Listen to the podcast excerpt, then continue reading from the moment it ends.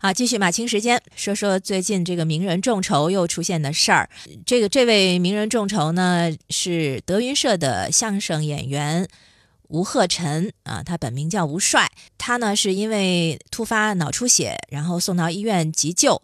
呃，他的家人呢在网上众筹，众筹的上限呢是一百万。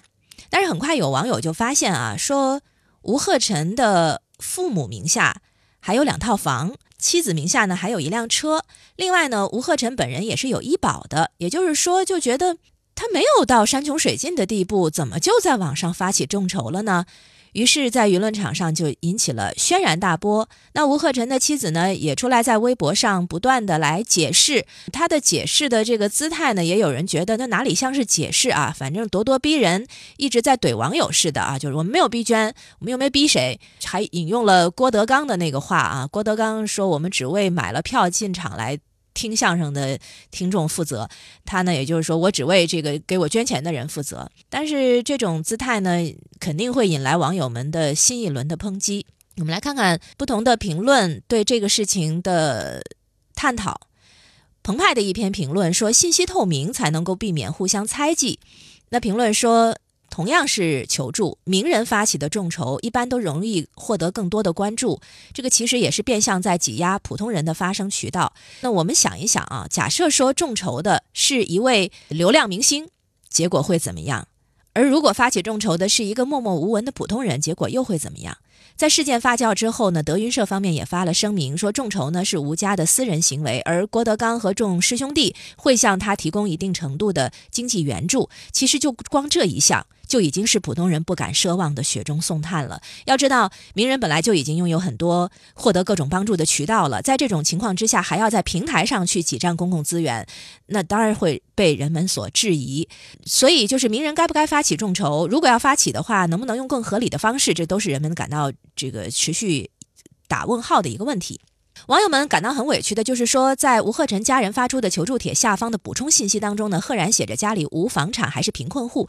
但实际上呢，网友们就提出质疑了，说这个情况和现实不符，这算不算是对自己爱心的一种玷污呢？占据了更多资源，当然应该承担更多的责任和义务。在信息不断披露之后，他们的家人才试图亡羊补牢，那肯定是陷入被动了。众筹平台可能会觉得委屈，就是有房有车，他也可以提出筹款啊。那他勾选贫困户，可能是。发起人的误操作，但是核实求助者的所有信息，这难道不是众筹平台的责任吗？可能求助所有的信息确实挺为难的，但是要知道，如果连一位名人的基本财产你都没有办法核实的话，那众筹平台的条件审核也太敷衍了吧？在今后的各种求助案例当中，公众还凭什么相信你呢？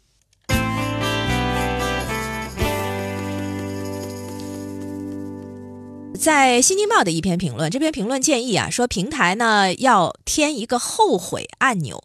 你去网络众筹，你首先应该自救，比如说卖房卖车、求人借钱，穷尽自己的身边资源之后，然后再到网络上去求助。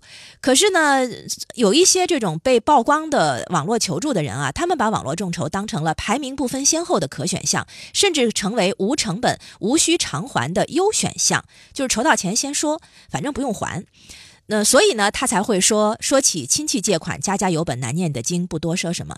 那如果说像网络陌生人开口。借钱都不难为情，那向亲戚张口却反而感到难为情。这句话却暴露出了一个人们的核心症结，就是求助人付出的太少，得到的太容易。而这个症结如果长期得不到解决的话，那恐怕网络众筹和网络乞讨的边界就会变得越来越模糊。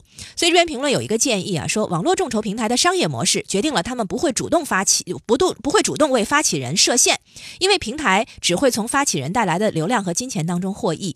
那所以呢，其实网络众筹。那添加一个后悔按钮吧，可能能够有有一些改观。就是当有争议性的众筹事件出现之后，平台主动向捐款人发出提醒，允许捐款人根据最新情况决定是不是收回捐款。但是这个按钮和众筹平台自身利益相悖，可能不会主动的采纳，只能由外界施压来促成其改变。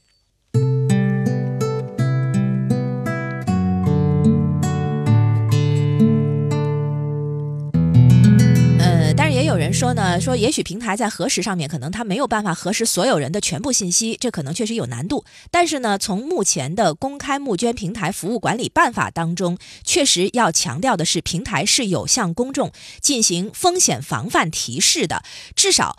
因为他的这个勾选了贫困户，勾选了无房这种情形，那么多数人认为他们的情况不属于这种情形。虽然说，呃，你可能没有办法进行摸底，但是你至少应该提示说，贫困户也好，无房也好，这些勾选没有经过官方认定，也没有核实，只是发起人自己标注的。那你这个如果风险防范的提示不够的话，那也是平台的责任。